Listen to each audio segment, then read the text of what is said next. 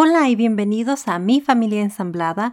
Yo soy Rosa y en este programa semanal te ayudaré a navegar la experiencia única de convertirte en una familia ensamblada.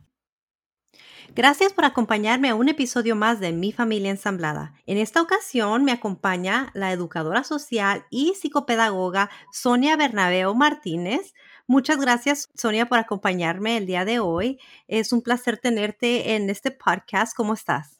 Muy bien, estoy encantada de estar aquí hablando contigo, la verdad. Un placer y un honor, sí. Gracias. ¿Nos puedes contar un poquito más sobre ti? Sí, mira, yo soy eso, como has dicho, educadora social y psicopedagoga y he trabajado con adolescentes desde hace y sus familias desde, desde hace 16 años. Entonces, es una pasión que he tenido desde siempre, desde pequeñita. Y, bueno, pues eso, eh, tuve mucha suerte, la verdad, cuando terminé de estudiar enseguida encontré trabajo en un centro de menores que, estaban allí por medidas judiciales y por cometer delitos. Entonces, he trabajado con adolescentes, pues eso, muchos, muchos años y, es una, sí, es una pasión al final el estar con ellos y el aprender de ellos eh, cada día. Y por tu hermoso acento, nos acompañas desde España, ¿cierto? España, sí, es verdad. Ahora, también tienes un eh, podcast. Sí, ¿Cómo se llama tu podcast? Se llama Educar Viaje de Vida y bueno, pues eso, está muy enfocado a ver la educación como, un viaje unido. He intentado unir mis dos pasiones, que es viajar y, el trabajo con las familias. Entonces, pues eso, eh, Educar Viaje de Vida es un poco en honor a mis dos pasiones. Eh, lo he juntado ahí. Muy bien, me encanta y he escuchado bastante de tus episodios y tienes información muy valiosa para los padres como yo que tenemos adolescentes. Eh, nosotros tenemos dos adolescentes en casa y vamos a tener como cinco adolescentes al mismo tiempo, así es que escuchar programas como el tuyo nos ayuda demasiado a ver las cosas desde otra perspectiva. Así es que muchas gracias por hacer programas así.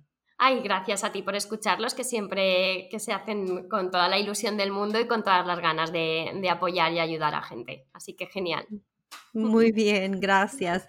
Y bueno, por eso decidí tenerte en mi programa, porque como te dije, nosotros tenemos dos adolescentes en casa y nos ha sido un poco difícil eh, incorporar nuevas técnicas de educación en nuestro hogar y Jason no tiene adolescentes, así es que cuando presenté a Jason con mis hijos, él no sabía qué esperar y de hecho estuvimos hablando un poco sobre eso hace unos días y él me dice que él esperaba algo completamente diferente por lo que yo le platicaba sobre mis hijos. Así es que eh, empecemos con algo que es muy importante ¿Cómo le podemos decir a nuestros adolescentes que nos vamos a divorciar de su papá o su mamá biológica?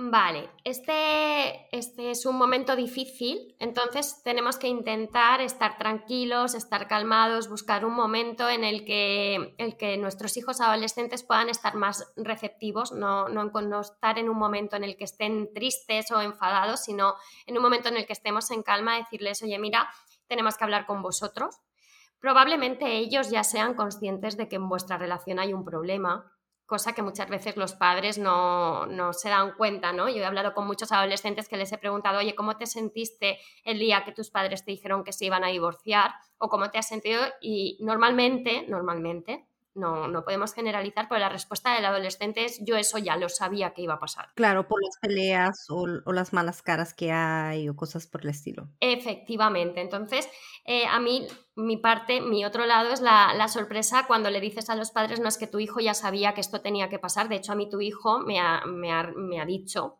que debería haber pasado esto antes tu hijo adolescente me ha dicho, es que esto ya debería haber pasado antes. Y eso sorprende a los padres porque yo creo que cuando uno está metido en el problema no se da cuenta.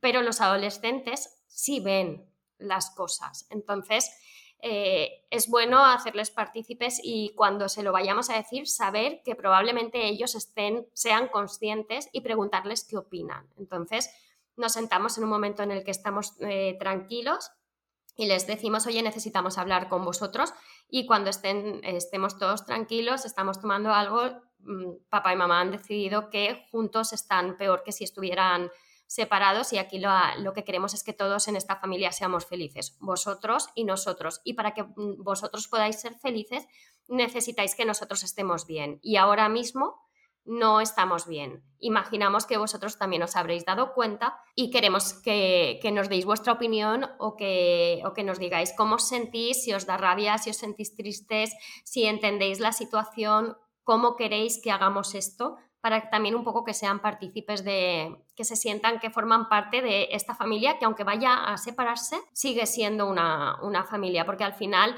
un divorcio entre, entre una pareja que no tiene hijos, pues hasta luego, pero claro, un divorcio entre una pareja que tiene hijos al final es algo que te mantiene unido toda la vida. Claro.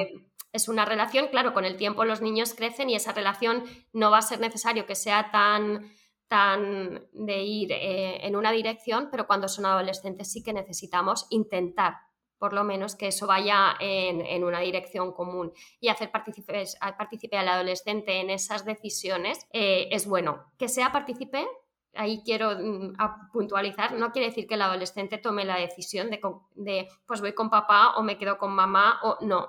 Esto es algo que los adultos son los que vamos a tener en cuenta vuestra opinión, pero evidentemente eh, como padre madre nosotros somos los que decidimos eh, en qué momentos estáis en una, en una parte y en la otra, porque no pueden tomar el control. O sea, hacerles partícipe no es que ellos terminen tomando las decisiones, porque en este momento lo, lo especifico, porque en este momento de ansiedad, de miedo que sienten los padres por, por esta separación, por cómo se lo van a tomar, la ansiedad y el miedo pueden jugar malas pasadas y el adolescente puede ahí aprovechar un poco pues para, para conseguir lo que, sacar algún beneficio, ¿no? Manipular un poco la situación a su, a su favor. Sí, sí, sí, sí. Entonces ahí hay que tener cuidado.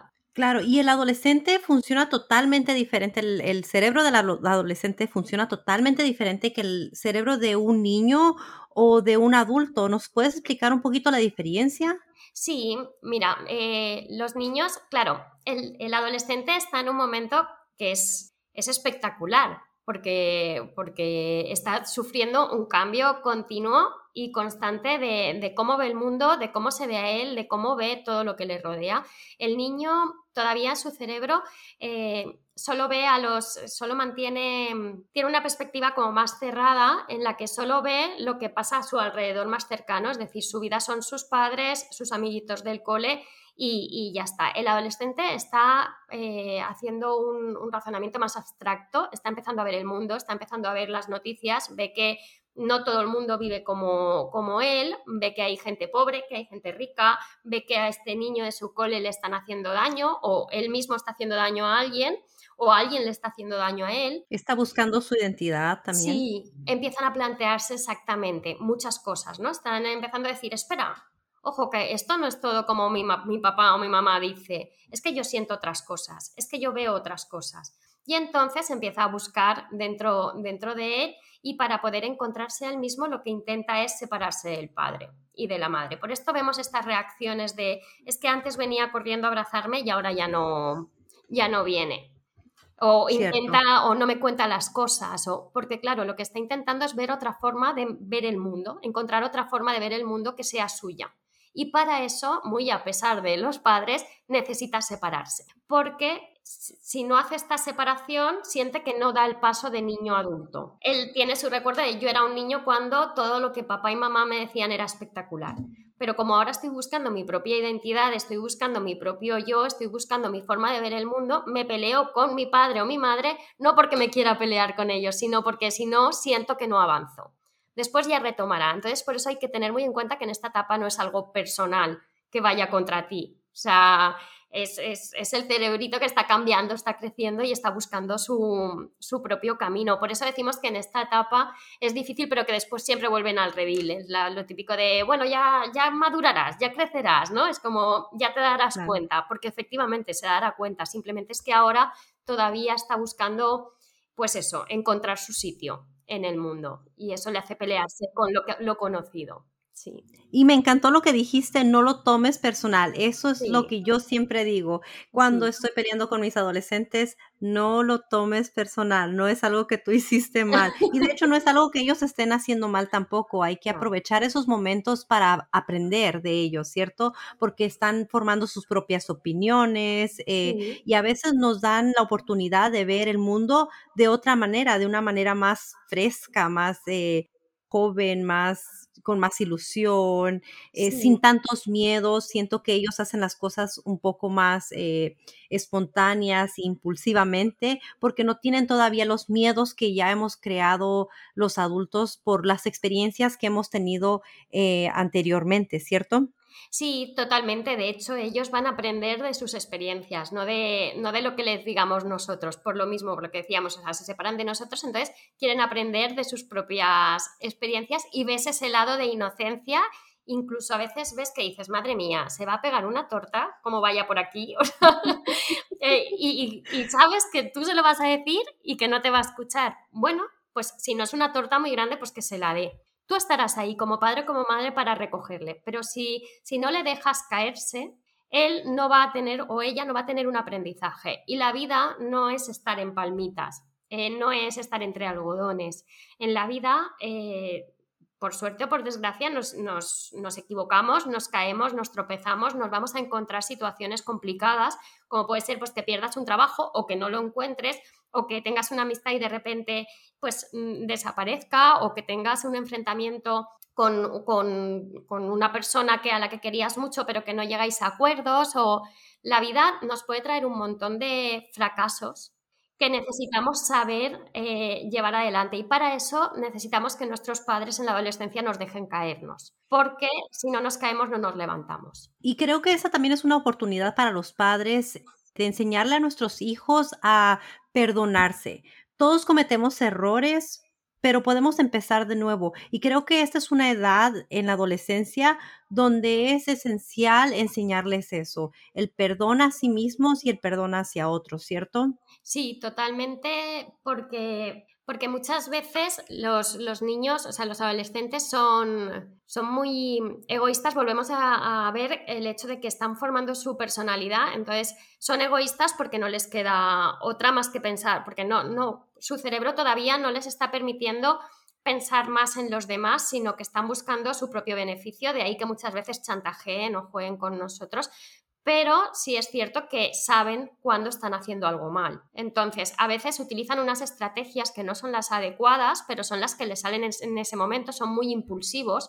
El ver la consecuencia a largo plazo no les, les es muy difícil, ellos viven en el aquí y en el ahora, entonces, a veces toman decisiones que son erróneas y ellos lo saben. Como puede ser el te pegó un grito, el te insulto, el te, te digo algo que está totalmente fuera de lugar, que como niño dirías, nunca me lo hubiera dicho y ahora me ha insultado. O sea, tú le puedes decir como padre, me acabas de insultar y él o ella se va a dar cuenta. Y eso puede que nos lo digan o no, pero les va a hacer mella y se van a dar cuenta de que lo han hecho mal. Entonces ahí sí que hay que trabajar lo que has dicho tú, ¿no? El que se perdonen, vale, sí, has reaccionado de esta manera, esto no está bien, pero no pasa nada, yo te perdono, soy tu madre, entiendo que te has equivocado en este momento y por favor permítete el perdonarte tú. Y a partir de ahí vamos a iniciar de nuevo. O sea, vamos a aprender de este error que acabas de cometer, que es el me has elevado la voz o me has dicho esto de tal forma o de tal otra y lo vamos a llevar a un aprendizaje de, vale, pues esto sabemos que cómo podemos reaccionar la próxima vez. ¿Cómo lo vamos a hacer? Porque ellos están aprendiendo a hacer este tipo de cosas. Ellos están aprendiendo que eh, pueden comunicarse de una forma más agresiva, más pasiva, más asertiva. O sea, los distintos estilos de comunicación los están aprendiendo ahora y de lo que consigan con esos distintos estilos de comunicación van a adquirir aprendizajes nuevos. Entonces, si sé que te grito y no consigo lo que yo quiero al final, eh, me doy cuenta de que eso está mal. Y además me voy a dar cuenta de que te he gritado y me voy a perdonar por gritarte, porque sé que tú como madre me estás perdonando y me vas a ayudar a perdonarme. Si yo respondo de una manera asertiva, eh, puedo conseguir o no conseguir algo y veo cómo reaccionas tú como adulto y aunque te diga que no, yo estoy aprendiendo. Y si reacciono de una forma pasiva, como padre, como madre, deberíamos enseñarles que tenemos que aprender a decir que no a ciertas cosas, tenemos que aprender a dar nuestro punto de vista, pero darlo bien, sin saltar al, agresivo, y tenemos que ver que eh, con nuestra forma de comunicarnos con el mundo vamos a conseguir o no ciertas cosas y nos vamos a equivocar muchas veces pero que para eso están los adultos referentes en nuestro, a nuestro lado, para enseñarnos que no pasa nada por equivocarnos y estar ahí para levantarnos cuando lo hacemos. Eso me suena muy, eh, una técnica muy buena para usar con los adolescentes. Eh, lo digo porque yo sé lo difícil que es. En mi casa, por ejemplo, nos equivocamos todos, incluyendo a los adultos. Los niños lo saben. Yo pido disculpas cuando me equivoco. Eh, soy muy abierta con eso. Les he dicho, no soy perfecta. A pesar de que soy adulta y he vivido muchas cosas, no soy perfecta. He cometido errores me perdono y los perdono una vez la situación sea resuelta, digamos, un conflicto, una falta de respeto de ellos hacia mí. Una vez lo hablamos, lo resolvemos, ese tema queda en el pasado. No es algo que yo sigo sacando cada vez que peleamos. Es otra cosa que se me hace muy importante sobre el perdón. Puedes decirte perdono, pero si sigues recalcando el mismo problema una y otra vez, los niños no se van a sentir perdonados, los adolescentes no se van a sentir perdonados y van a sentir que siempre los estamos culpando y juzgando por un error del pasado. Así es que es otra cosa que nosotros intentamos no hacer en nuestro hogar. Una vez la cosa sea resuelta, se queda en el pasado. Sí, perfecto, porque muchas veces tendemos lo que dices tú de, vale, te he perdonado, pero te recuerdo constantemente que cometiste este error. Entonces, así no me perdones. O sea, yo lo diría claramente, así no yo así no quiero que me perdones. A mí si me perdonas, me perdonas, pero perdonarme para estar utilizando este hecho en cuestión para es un chantaje al final, ¿no? O sea, te estoy, me paso mucho tiempo chantajeándote con esto que sucedió en un momento dado, entonces en realidad no te estoy perdonando. Y los padres lo hacemos demasiado. Yo siento que, bueno, es la manera que yo eh, crecí, es lo que yo vi, que los padres lo hacemos demasiado eh, hacia los hijos para que recordarles que se tienen que portar bien. Eh, y los niños aprenden a hacernos lo mismo. Mamá, tú cometiste un error hace cinco días. Mamá, tú hiciste esto, pero tú haces esto, pero tú haces. Entonces es una forma de que, de la manera que ellos están aprendiendo a chantajear y a culpar y a juzgar. Así es que tenía uno que tener mucho cuidado de los comportamientos que modelamos hacia nuestros hijos. Sí, exacto. Es que somos un modelo. Entonces, muchas veces intentamos educar siempre con la palabra, pero realmente tenemos que fijarnos en que todos aprendemos por imitación social, como decía Bandura, ¿no? El aprendizaje social, aprendemos por imitación.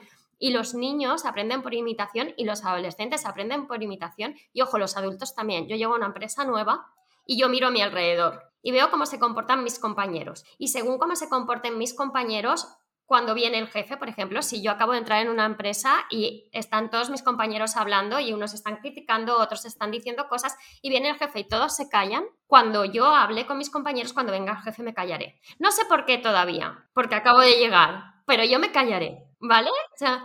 Y aprendes por imitación. Tú llegas a un sitio y no te pones a hablar. Bueno, hay gente que sí, pero es como muy osado porque puedes meter la pata garrafalmente.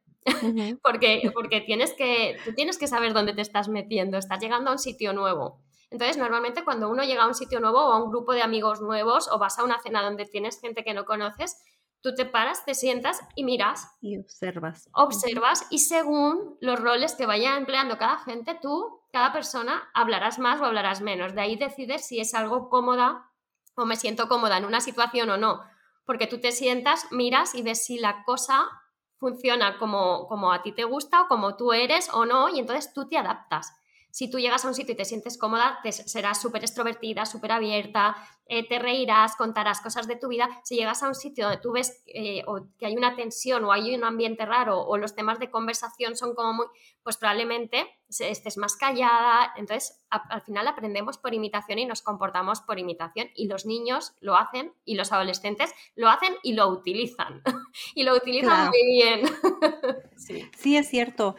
Y eh, de hecho se me hizo muy interesante lo que acabas de mencionar hace un momento sobre que ellos saben cuando se están portando mal. Es otra de las razones por las que uno no tiene que estar siempre diciéndoles, lo hiciste la vez pasada, lo hiciste hace cinco días, lo hiciste hace una semana. Ellos lo saben, ellos saben cuando se están portando de una manera inadecuada. Eh, me pasó este fin de semana, fuimos a, acampar en el bosque y eh, estuvimos eh, jugando cartas y mi hija, mi adolescente, eh, se enojó porque estaba perdiendo y su impulso fue aventarme las cartas en la cara. Sí. Para mí me sorprendió, pero en el momento pude calmarme sostener mis, mis eh, emociones y eh, no, le, no tomé en cuenta lo que hizo. Tomé las cartas, las puse de nuevo en la, en la mesa, ya no quería ya jugar, bueno, se retiró y le dije, e, eso fue bastante irrespetuoso. No me dijo nada en el momento, pero yo vi su cara que lo estaba analizando. Nosotros seguimos jugando como si no hubiera sucedido nada. No hubo reacción. Sí. A los cinco minutos llegó a la mesa de nuevo y me dijo, mami, Ah, discúlpame por lo que hice, sé que no estuvo bien, eh, te falté al respeto, no lo vuelvo a hacer. La miré y le dije, no hay ningún problema, pero por favor no vuelvas a hacerle eso a nadie, ni a mí, ni a tus hermanos, ni a nadie. Le dije, es muy irrespetuoso. Se acabó la conversación y no lo hemos hablado desde ese momento. Ella supo que hizo algo mal, no necesito repetírselo, no necesito recordárselo. Ella se sintió mal por lo que hizo. Sí, pues por ejemplo, lo que hiciste está genial, que muchas veces tendemos a intentar decir y explicar, volvemos a lo mismo, a racionalizar, a, llevar a las palabras eso que ellos ya saben que están haciendo mal. Pues hiciste muy bien en esa, en esa respuesta porque probablemente ella en este momento lo que, lo que esperaba por tu parte era una regañina, un estoy, esto está mal, esto es que está, o sea, un machaque, por decirlo de alguna manera, un, un sermón en toda regla de lo que está bien, de lo que está mal, de la falta de respeto, de soy tu madre. Entonces, ahí lo que hiciste fue tratarla como la descuadraste, ¿vale? O sea, es como, vale, no voy a entrarte a este juego. Tú acabas de lanzarme unas cartas, el hecho está muy feo, yo lo sé y tú lo sabes. Por lo tanto, no necesito decirte nada. Hay veces que el no hablar hace más que el hablar. El no decir, un silencio bien utilizado dice mucho más que mil palabras. Y eso los niños también lo saben. Y a veces es mucho más efectivo. Yo lo he notado mucho en los centros de menores, cuando estaba trabajando en el centro de menores, que, claro, tienen problemas de conducta eh, o de autocontrol, muchos tenían muchos problemas de autocontrol, de hecho llegaban allí por eso, ¿no? Por, cometer delitos y es una falta de control de impulsos al final lo que muchas veces les lleva a hacer estas cosas aparte de drogas, etcétera, ¿no? Pero venían muchos por, por violencia eh, filioparental de hijos a, a padres y era la falta de control de impulsos y estaban muy, muy acostumbrados a que se les repitieran las cosas muchas veces.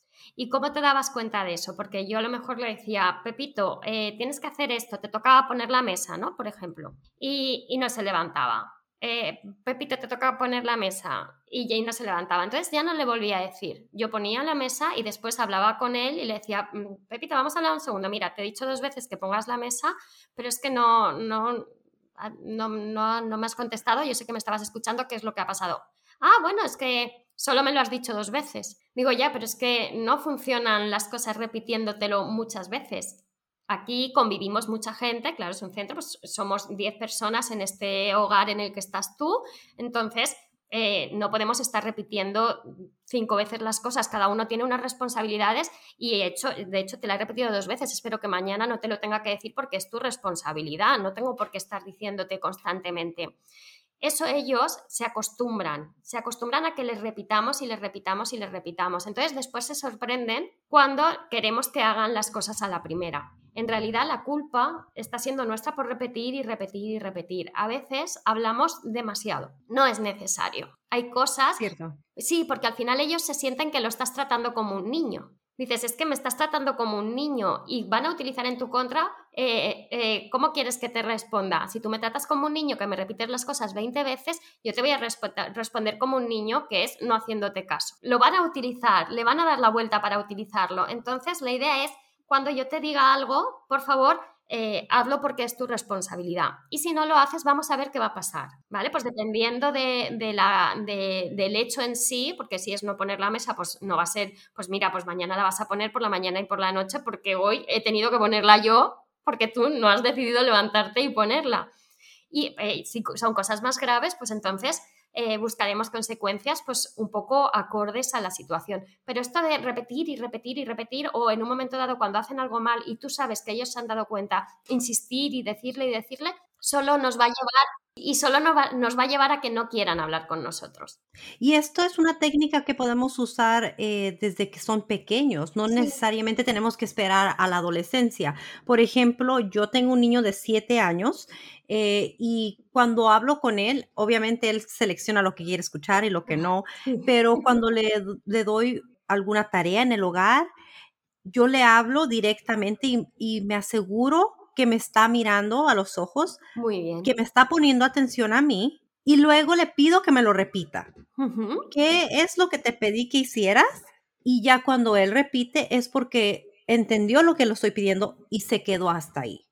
No le estoy repitiendo, no le estoy rogando, no le estoy sobornando para que, y te doy un dulce si me haces esto, y te doy esto si me...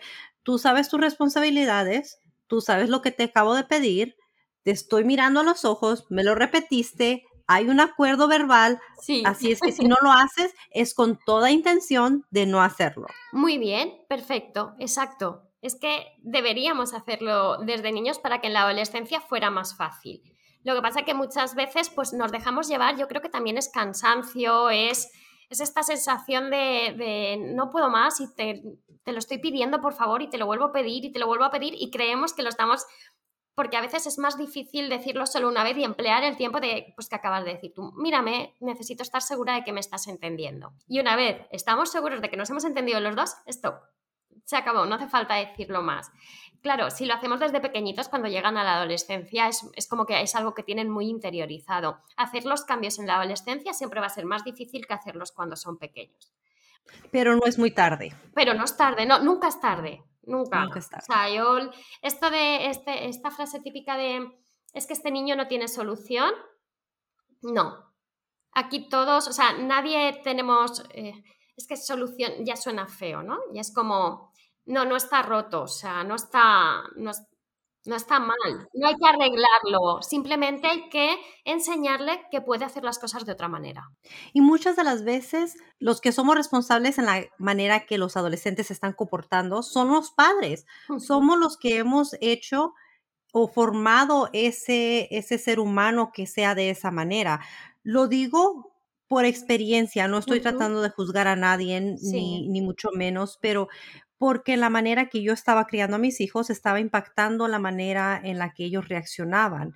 Y yo no me quería dar cuenta. Creo que eh, mi orgullo, em, el pensar que porque soy adulta sé más, eh, que yo no soy el problema, ellos son el problema, pero muchas de las veces el problema somos los padres por cómo estamos educando a nuestros hijos. Somos la raíz del problema. Sí, eh, claro, Hablar de culpa a mí tampoco me gusta, entonces este tema es, delicado porque, porque muchas veces como padres tendemos a echarnos la culpa, esta responsabilidad de, de, si yo estoy criando a mis hijos, eh, no significa o no implica una culpa, porque todos cuando hacemos las cosas las hacemos lo mejor que podemos. Entonces, todo padre hace las cosas lo mejor que, puede con sus hijos y yo eh, diría que poca gente hace las cosas en pos de, que, de hacerlo mal con los niños. Te agradezco que, que aclares eso, porque sí es cierto, como madre, muchas veces me siento culpable y no necesito que nadie más me eche la culpa de mis, de mis eh, errores, que quizás en ese momento pensé que eran lo mejor para los niños. Así es que te agradezco eh, lo que acabas de decir. Sí, sí, porque es que si, si, metemos la culpa por en medio, nos vamos. La culpa solo no, o sea, nos pasa como con el miedo, ¿no? Es, es, una emoción que está muy vinculada al miedo y nos da tres reacciones. Nos paraliza, nos hace enfrentarnos o nos hace huir. Entonces, eh, si actuamos desde la culpa, no estamos actuando de una forma racional y la emoción puede llevarnos a hacer las cosas de una manera equivocada porque no podemos ver más, más allá. Entonces, si la culpa nos paraliza, no vamos a hacer nada por cambiar la situación. Si, si la culpa nos hace luchar, probablemente utilicemos las situaciones, pues como estábamos hablando antes, ¿no? De te voy a repetir constantemente aquello que hiciste mal porque es mi forma de atacarte, entre comillas, o sea, de, de buscarte un poco la vuelta, la vuelta para hacerte un poco de daño, este chantaje, o huyo y cada vez que haya un enfrentamiento contigo o haya un problema contigo no voy a hacer nada. ¿Vale? Me voy a marchar. Entonces, actuar desde la culpa nunca va a ser bueno. Sí que tenemos que actuar desde la responsabilidad de decir, mira, pues en el pasado hice esta cosa que yo creía que era lo mejor que podía hacer, pero he visto que no, porque al final todos aprendemos. Entonces, que mis padres siguen aprendiendo conmigo, yo aprendo de los adolescentes con los que trabajo, o sea, todos aprendemos. Yo, por ejemplo, mis padres de ahora no son mis padres de hace 20 años, para nada ellos han hecho, ellos han tenido una evolución impresionante. O sea, yo me quito el sombrero porque mis padres de hace 20 años eran unos padres que creían que sus hijas tenían que estar casadas con hijos, ta, ta, ta, ta, ta, ta, ta, ¿no? Y mis padres de ahora lo que quieren es que sus hijas sean felices. Lo escuché en, uno de tus episodios que eh, habla sobre eso, sobre eh, lo importante que es decirle a nuestros hijos que lo único que queremos es su felicidad, no eh, ponerles la presión de tu vida tiene que ser así, eh, vas a ser un doctor, vas a ser, porque muy rara la vez que los padres le dicen a los hijos, quiero que tú seas esto, esto, esto, esto, esto. Lo que, lo que queremos es que los hijos sean felices. Así es que sí es cierto, hacemos lo, mejor que podemos para que ellos sean felices. No todo el tiempo son las técnicas adecuadas, eh, pero muchas de las veces, como te estaba diciendo, los hijos actúan o reaccionan de ciertas maneras por la manera en la que los padres están haciendo las cosas. Sí, sí, siempre, siempre. O sea, no hay que culparnos, pero sí volvemos a, lo que decíamos de aprenden por imitación, entonces van a imitar lo que han aprendido. Sí que tenemos que tener mucho cuidado a la hora de hacer las cosas o a la hora de escoger el modelo educativo que, queremos seguir, sin volvernos tampoco locos, ¿eh? O sea, sin, que sea todo muy cuadriculado de esto, porque entonces nos paramos a valorar y evaluar cada palabra que hemos dicho, cada acción que hemos hecho. Y eso nos genera como padres una tensión, una presión que, no nos va a permitir eh, tener una autenticidad real o ser auténticos con nuestros hijos. Entonces, todo en su justa medida. Tenemos que calcular lo que decimos, pero tenemos que dejarnos también fluir un poco con nuestra forma de ser y nuestra forma de, de actuar con ellos para que, para que no sintamos tampoco como padres esa presión de lo estaré haciendo bien, porque yo me encuentro a muchos padres que tienen miedo, miedo a estar haciéndolo mal. Y ese miedo es lo que les está llevando a hacerlo regular. ¿Vale? O sea, lo que les está llevando. Sí, lo, que les. Claro, exacto, es que el miedo nunca es bueno. A veces por sobreanálisis. O sea, podemos pasarnos de. del. Eh, hago las cosas sin pensar a las pienso tanto que al final no sé cómo hacerlo. O no hago nada. Exacto, te paralizas porque, porque estás agobiada o agobiado como padre ante una situación y no puedes abrir mente o ver más allá porque realmente te está superando la situación. Y es porque la estamos analizando demasiado o necesitamos simplemente una visión externa de un amigo, de otro familiar, de otra persona que nos diga, espera, güey, tranquila, o sea, no pasa nada, vamos a, vamos a respirar, vamos a frenar y a pensar qué estrategias podemos seguir ahora. Pero, pero desde la calma, desde la calma y, desde el sentimiento de culpa nunca, pero sí sabiendo que a lo mejor hemos hecho cosas que se pueden hacer de otra forma. A tiempo de cambiar siempre estamos. Recordar el pasado constantemente no nos va a llevar a ningún sitio. Solo nos va a llevar a aprender qué vamos a hacer mañana. Pero es que yo hoy estoy aprendiendo cosas que mañana voy a cambiar. Quiero decir, es un aprendizaje continuo, mm, el ser humano aprende todos los días y no podemos quedarnos en, como lo hice así, ya no puedo cambiar nada, al revés. O sea, la vida es muy larga y los días tienen muchos minutos para empezar el cambio. Claro, y yo siento que si es un cambio que es algo positivo, no tiene nada de malo, obviamente, hacerlo. Eh, todos tenemos eh, cambios positivos que hacer en nuestra manera de, crear a nuestros hijos, eh, con que un cambio pequeño al día y lo implementes todos los días y ese cambio eh, sea algo que consistentemente estás cambiando, estás eh, mejorando, se vuelve algo tan natural que después ni lo piensas, te sale, te fluye naturalmente. no todo el tiempo tenemos las respuestas como padres, lo he dicho, y yo soy creyente y no sé qué es lo que tú opines sobre esto que no todo el tiempo se tiene que solucionar el problema en ese mismo momento, porque hay veces que yo estoy cansada, hay veces que yo no me siento bien, hay veces que estoy, eh, mis hormonas están fuera de control, diferentes cuestiones que, están pasando en mi vida que no tienen que ver con los niños, que es sobre mi podcast, sobre el trabajo, cualquier otra razón por la que no me siento 100% bien o no tengo la respuesta a las, al problema, no tengo la solución al problema, no se tiene que solucionar en ese mismo instante, ¿cierto? Puedes decirle a tus hijos y ser totalmente honesta con ellos, honesto con ellos y decir, eh, en este momento no puedo, en este momento no me siento bien o ahorita no tengo la respuesta, no sé cómo voy a solucionar este problema, dame un momento. Necesito analizarlo. Sí, perfecto. Perfecto, porque somos personas y nuestros hijos tienen que saber que somos personas también, que tenemos nuestras emociones, que tenemos nuestros días buenos, nuestros días malos, como ellos, y no pasa nada. Y podemos frenar y podemos decir, esto necesito pensarlo o ahora no puedo. Esto pasa mucho con cuando vienen a contarte cosas, ¿no? Es como siempre vienen en el momento menos adecuado. vale, si no voy a poder prestarte atención, te lo digo, mira, ahora mismo no puedo. Dame media hora y estoy contigo. Porque no pasa nada, porque no tienes que poder siempre. Pero como intentamos estar a todo, pues estamos mientras cocinamos, mientras estamos escuchando esto, estamos escuchándoles a ellos y no les estamos haciendo caso y eso lo, lo notan. Sí que quería volver un poco a lo que estabas diciendo de que eh, de la culpa de los padres sí que eh, me he quedado ahí un poco con, la... Me gustaría puntualizar que no es problema de que los padres se sientan culpables o no. Es, eh, la, la cuestión es si un padre no se da cuenta de que no, o sea, el problema yo creo que ahí está cuando el padre no se da cuenta o solo le, echa la, le da la responsabilidad al adolescente o al niño. Ahí sí que veo que hay que intentar intervenir para que sea consciente de que como padre o como madre estamos influyendo en nuestros adolescentes. No desde la culpa, sino desde el saber que sí, sí que estamos influyendo. Porque en realidad yo, por ejemplo, sí que veo que muchas veces me vienen padres que están preocupados por sus adolescentes y dicen, ¿qué hago yo como padre? ¿Qué puedo hacer yo como padre para que mi adolescente eh, eh, cambie estas actitudes o cambie estas situaciones?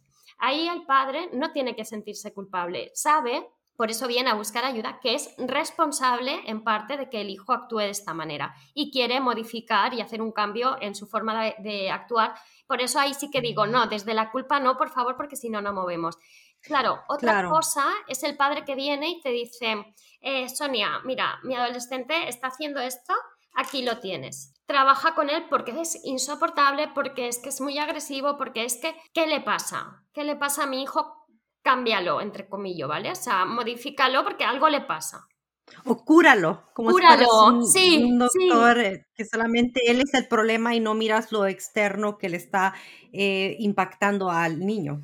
Totalmente. Entonces, cuando, cuando yo digo, exacto, cuando le digo, vale, pero vamos a tener una sesión tú y yo, entonces es como, yo noto que no quieren. Es como, ¿para qué? No, no? se dan cuenta. Claro, ¿para qué? Pues porque eh, el niño está reaccionando de esta manera ante ciertas actitudes o ciertas cosas que tú también estás haciendo. O sea, el niño aprende y el niño responde en base a cómo tú estás eh, hablando. Entonces, ahí el padre eh, lo que tienes que hacer es, o sea, que el padre se dé cuenta de que es responsable de la educación de su adolescente, que el adolescente no está enfermo, como has dicho tú. O sea, no hay nada que curar.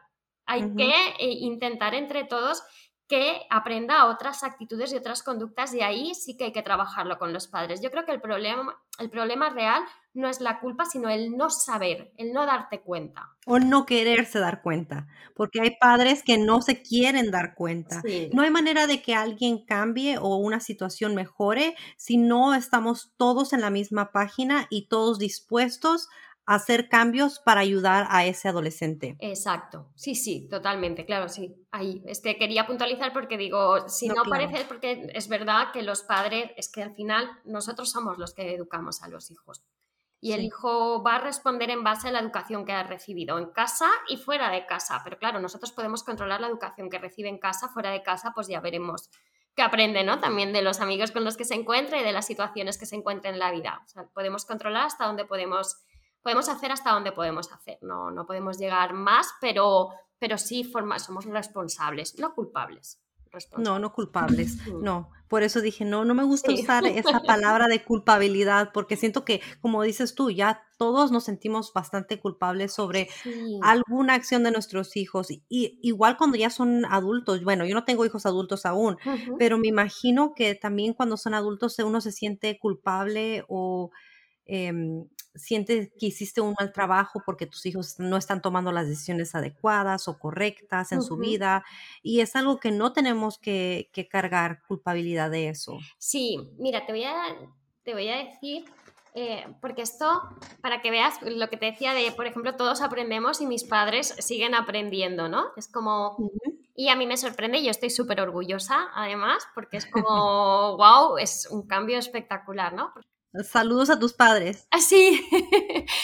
bueno, y aquí termina la primera parte de la entrevista que le hice a Sonia Bernabeu. No se te olvide suscribirte y dejarme un comentario. La próxima semana les traeré la segunda parte, así es que no se la vayan a perder. Gracias por escuchar y hasta pronto. Adiós.